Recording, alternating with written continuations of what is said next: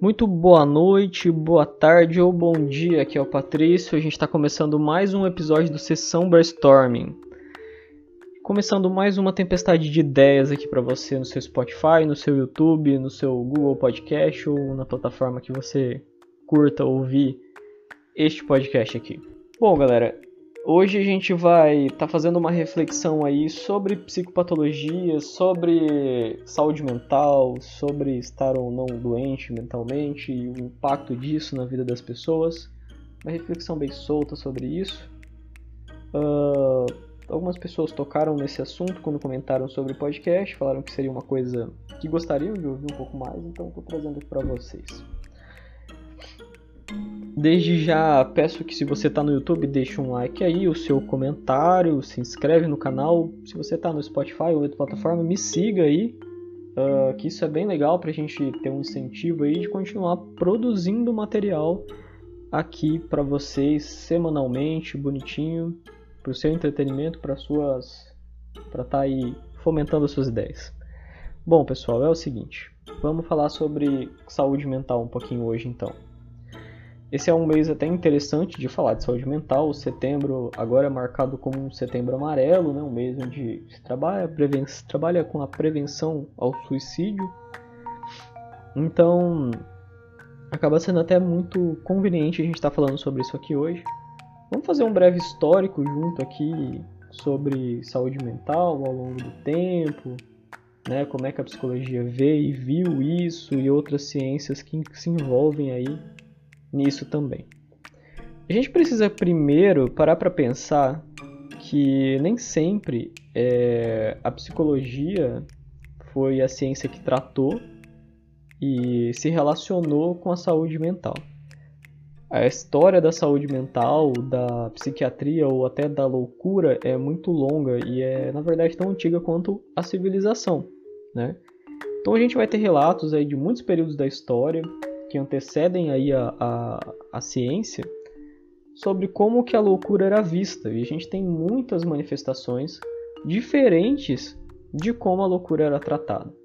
Então a gente tem aí civilizações que compreendiam a loucura como um toque divino, vamos dizer assim. Aquela pessoa via e presenciava, sentia coisas que as demais não sentiam, né? Então se compreendia que ele era um privilegiado dos deuses, das entidades quaisquer que esse, essa cultura uh, cultuasse. Então essa pessoa tinha um certo destaque ali, uma certa importância de alguma maneira para esses indivíduos. Uh, a gente também tem outras civilizações que vão ter um, bom estranhamento né, com isso, um bom sentido de, de grande, de marcante, né? Em relação a isso e esse estranhamento leva ao isolamento, a, a tratar esses indivíduos como párias, né, como pessoas que precisam estar afastadas da sociedade, serem perseguidas ou até mortas, né? Então o louco também já foi muito aquele indivíduo e em certa forma ainda é para em alguns lugares, aquele indivíduo que é deixado à própria sorte, né, e que as pessoas não querem muito por perto, que a família não quer assumir que tem dentre os seus. Bom, o pensamento vai mudando, a sociedade vai tendo as suas alterações, focado principalmente aqui no pensamento e costumes ocidentais, claro, né? É, e ao longo do tempo aí, a loucura vai tendo diversos enfoques. Se a gente pensar ali na Idade Média, a loucura era compreendida nesse período, né, as psicopatologias que a gente chama hoje, em muitas das suas manifestações, como uma, sei lá, uma obsessão espiritual, um, uma pessoa que estava ali sob possessão de um demônio, né, como uma prova divina. Então, a, a, loucura acaba sendo interpretada aí por olhos muito ligados ao cristianismo e a sua ideia de que aquilo que não seguia determinado padrão determinado ali dentro da igreja, dentro dos costumes, era então algo a ser combatido ligado a forças do mal, digamos assim. E assim era feito, né? As pessoas passavam por longos processos de exorcismo, tortuosos, né? Das suas mais diferentes naturezas. Bom, com o avanço aí da ciência surge uma certa necessidade social, né, que, recai sobre a medicina de se compreender cientificamente o que, que acontece com essas pessoas que veem o mundo de uma maneira tão diferente, acabando aí nos seus isolamentos, se desligando de famílias e tendo comportamentos muito fora do que era determinado como comum, né? Então é dito por muito, muitos autores que a psicopatologia, a psiquiatria, ela nasce muito de uma necessidade social de se compreender isso. Então a gente deixa aquele enfoque religioso para entrar no enfoque de tentar compreender, classificar aí o que, que acontece com essas pessoas. E surgem os psiquiatras, né? Esses indivíduos são levados agora para hospitais. No início era tudo misturado, então as pessoas que estavam com outras doenças de outras naturezas que não mentais, né? estavam juntos ali com as pessoas já dessa ordem psicopatológica. E mais à frente, né, percebe-se que não, a gente precisa separar essa galera aqui para tratar elas melhor, né, dentro do que se compreendia como melhor naquele período. Muitas coisas aconteciam, gente, em nome da ciência nesse período que nenhuma ciência voltada à saúde mental se orgulha, né? Então houveram os mais diferentes tipos de tratamentos muitos muito agressivos e desumanos nesse período de desenvolvimento aí do, dos, das unidades de saúde mental que nesse período podiam ser chamados de manicômios, né? Então a gente tem a fase ali dos experimentos, a gente tem os lugares que eram simples depósitos de pessoas e acabava que, que eram englobados nesses lugares qualquer pessoa indesejável na sociedade, né? mendigos, uh, qualquer pessoa que tivesse um costume não muito usual, né? Era levado para lá, famílias que passavam uma certa vergonha com o comportamento de um filho, algumas coisas assim, colocava o cara lá, fazia sumir, né? Então foram criados os depósitos de pessoas e ali acontecia um pouco de tudo com essas pessoas, não havia muito controle. Né? Abriu as portas para muitas pessoas que queriam fazer determinados experimentos fazerem sem controle algum. Esse modelo de isolamento desses indivíduos e do tratamento com base principalmente focado em disciplina, né, e essa disciplina principalmente pelo uso da violência, né, para tentar aplicá-la, foi sendo questionado por muitas pessoas, muitos pensadores e psiquiatras, né, que foram surgindo. Esse modelo manicomial começa a sofrer uma, sofrer uma crítica e tudo isso começa a mudar um pouco. Né? Então começam a surgir novas maneiras de se olhar para a loucura, para a psicopatologia, né? não só para a loucura em si. Né? As classificações vão sendo alteradas, vão sendo melhor compreendidas, e a passos não tão lentos, mas não tão rápidos quanto era necessário, foram as coisas foram mudando. E ao longo dos anos, uh, os manicômios foram se tornando hospitais psiquiátricos, mas que se a gente pensar há poucos anos aí na nossa história, principalmente quando a gente fala de Brasil, a gente vê que a realidade ainda era difícil, né? Então o Brasil tem casos muito recentes de unidades psiquiátricas que tem, tinham um tratamento desumano, né? um tratamento de tortura. Existe lá aquele documentário bem famoso que também é um livro, o Holocausto Brasileiro. Existe aquela reportagem do Celso Cabrini, né, sobre a Casa dos Esquecidos também onde a gente vê situações deploráveis, né? De pessoas que morrem, desaparecem e ninguém sabe que esses indivíduos estavam lá. Recomendo fortemente que vocês assistam esses, essas uh, é, produções aí para dar uma entendida do que, que eu estou falando quando eu falo de violência, de agressão, de experimentos ou de descaso mesmo desses indivíduos. Então, uh, surgem aí teóricos questionando isso e novas visões de psicopatologia. Novas visões que englobam o homem enquanto homem e a sua subjetividade. A psicologia tem um papel importante nisso, né? E muitos filósofos também. A gente tem, por exemplo, Michel Foucault, que vai questionar muitos pontos disso, né? Então, ao longo dos anos, a gente vai vendo que a psicopatologia, na verdade, ela é o estudo de condições da vida humana, né? Em algumas uh, excepcionalidades, mas que todas as pessoas estão sujeitas a estar dentro dessas excepcionalidades em alguns pontos da vida, né? Eu costumo dizer para os meus alunos, quando eu trabalho com psicopatologia, de que a gente sempre precisa lembrar de que uma psicopatologia é uma coisa que a maioria das pessoas vivem, né? ou se não todas, só que não tão extremamente. Né? Então não é raro eu conversar com alunos de psicologia que estão assustados, que pegaram um DSM, né, um CID, que são manuais de psiquiatria, e nossa, eu me enquadro nesse, naquele e naquele outro transtorno. Né? Muitos alunos de psicologia estão todos passaram por isso. E com algum tempo de leitura, a gente vai entendendo que as coisas não são assim, né? Que a gente realmente pensa se enquadrar porque são coisas ali que as pessoas sentem. Quando a gente fala de depressão, por exemplo, a gente está falando de tristeza. Todos já estivemos tristes na vida, mas depressão não é simples assim. Mas quando você lê ali, ah, é você estar triste por tanto tempo, e a pessoa fala, oh, já fiquei triste por bastante tempo, então logo já tive depressão, né? Que é onde eu quero chegar aqui neste episódio de hoje, né? A banalidade dos rótulos psiquiátricos que tem acontecido uh, nos últimos anos, ou pelo menos nos anos que eu me relaciono aí com as ciências uh, da saúde mental, com a psicologia, né? A gente vê assim que existem pessoas que têm uma facilidade muito grande para se compreender com uma psicopatologia ou uma, tem até uma necessidade de encontrar uma. Eu quero levar você a pensar aqui hoje que a sua psicopatologia não te define, né? Ela diz muito sobre questões que você vai sentir ou que você não vai sentir, mas ela não define você, né? Você não é o fulano da depressão, você não é o fulano da transtorno de ansiedade generalizada, né?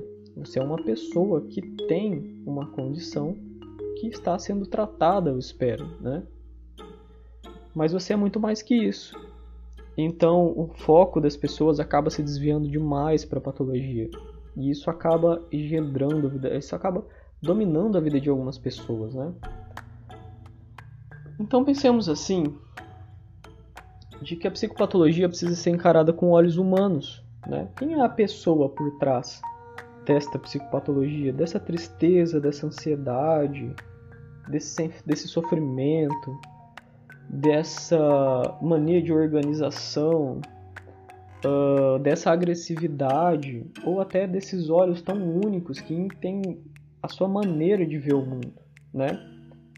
O que, que faz dessa pessoa inapta a estar em sociedade? Esses questionamentos, gente, que criaram movimentos como a luta, luta antimanicomial, que vem aí ao longo do tempo buscando maneiras, né, de de estar aí é, tirando pessoas de trás das grades. Se você vê fotos de manicômios antigos, eram prisões, né? As pessoas eram maltratadas. E as unidades de saúde mental hoje, elas são temporárias. O indivíduo passa por ali, fica algum tempo quando necessário, né? E volta para viver com a sua família, para o seu trabalho, para sua escola, para sua faculdade, para os seus amigos, né? Hoje já se compreende perfeitamente o quanto isso faz bem para o indivíduo em tratamento. Né? Todas as situações são bem analisadas pelos profissionais que lidam com isso.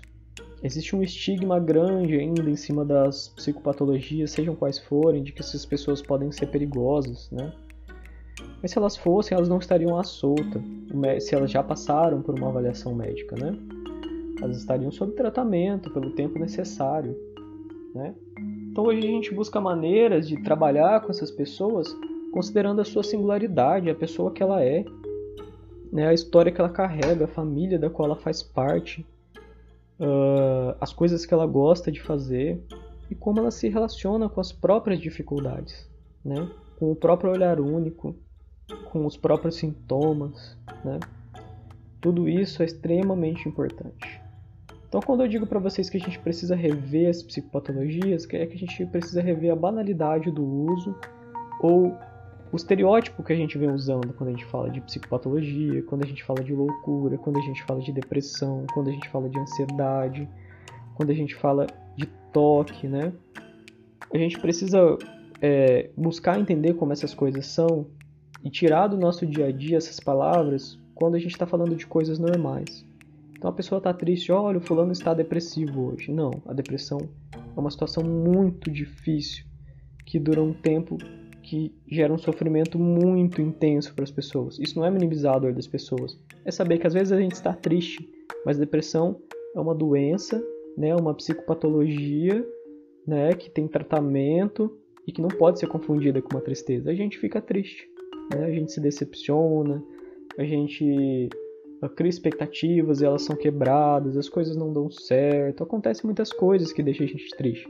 A perca de um ente querido, né, etc, etc. As pessoas ficam ansiosas, as pessoas gostam de organizar as coisas, e não, isso não faz da pessoa ter toque ou ter um problema com ansiedade, né? Isso faz das pessoas pessoas com as suas características.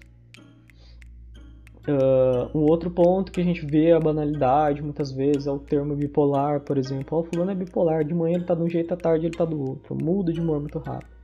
A bipolaridade é um transtorno muito mais complexo que isso. E quando a gente usa esse termo para descrever uma questão do dia a dia, assim, é, a gente acaba dificultando que a pessoa que realmente tem uma questão de bipolaridade encontre a ajuda que ela precisa. Porque ela não vai se entender como bipolar, né? Então, brevemente, o transtorno bipolar é aquele onde a pessoa tem episódios de dias de tristeza, episódios depressivos mesmo, e episódios de muita euforia, né? Mania e depressão. Por isso bipolar, ela vai orbitar ali em dois polos, de um para outro, de um para outro. Então, o que eu venho dizer aqui para vocês hoje é muito em relação a isso. Né? A gente começar a refletir no nosso dia a dia o uso de certas palavras, e compreender que às vezes a gente não está contribuindo com a nossa sociedade quando a gente banaliza alguns termos. Né? Chamar pessoas maldosas de loucas acaba relacionando a loucura à maldade. Isso não é verdade. Né? Existem pessoas que são só maldosas, não loucas. Uh, então a gente precisa começar a se desconectar desses. começar a romper mesmo com o conceito que banaliza o que é uma psicopatologia. Né? Então eu vejo, é muito comum hoje aí, muitas pessoas que uh, vê uma pessoa com um comportamento diferente, liga autismo, liga a esquizofrenia, como piada, e isso precisa ser visto. A gente precisa ver que as pessoas são diferentes umas das outras, têm gostos diferentes, e não há espaço para fazer piada de uma coisa que causa tanto sofrimento no dia a dia de tantas pessoas. Né? Então eu convido você aqui hoje a pensar no seu vocabulário, nos seus hábitos, né? nos seus compartilhamentos, nos seus posts, né? o quanto você tem uh, usado tudo isso e o quanto você pode rever e ajudar a gente a criar uma sociedade mais compreensível ao homem, à humanidade, né? o homem enquanto pessoa, né? a, a, a subjetividade, a singularidade e que as pessoas que têm realmente uma dificuldade, que precisam realmente tratar um ponto, possam mais facilmente encontrar a sua ajuda e ser menos julgado por isso, menos ligado a conceitos que não fazem muito sentido. Certo? Esse é o sessão brainstorming de hoje, com uma conversa um pouco diferente, né? Mas eu acredito que válida. Se você gostou, é, mais uma vez peço, deixe o seu like aí, compartilhe isso com seus colegas, com aquela pessoa que talvez você já falou disso um dia, né? Aquela pessoa que você já trocou uma ideia sobre loucura, sobre psicopatologia, sobre psicologia, né? Manda isso aí para uma pessoa que você acha que pode se interessar. O meu Instagram tá sempre lá uh, disponível para a gente trocar uma ideia sobre qualquer assunto, para uma sugestão também, né? E agradeço por vocês terem ouvido até agora, pela sua audiência, né, nesse podcast. E semana que vem, sexta-feira, a gente está de volta. Muito obrigado e até a próxima.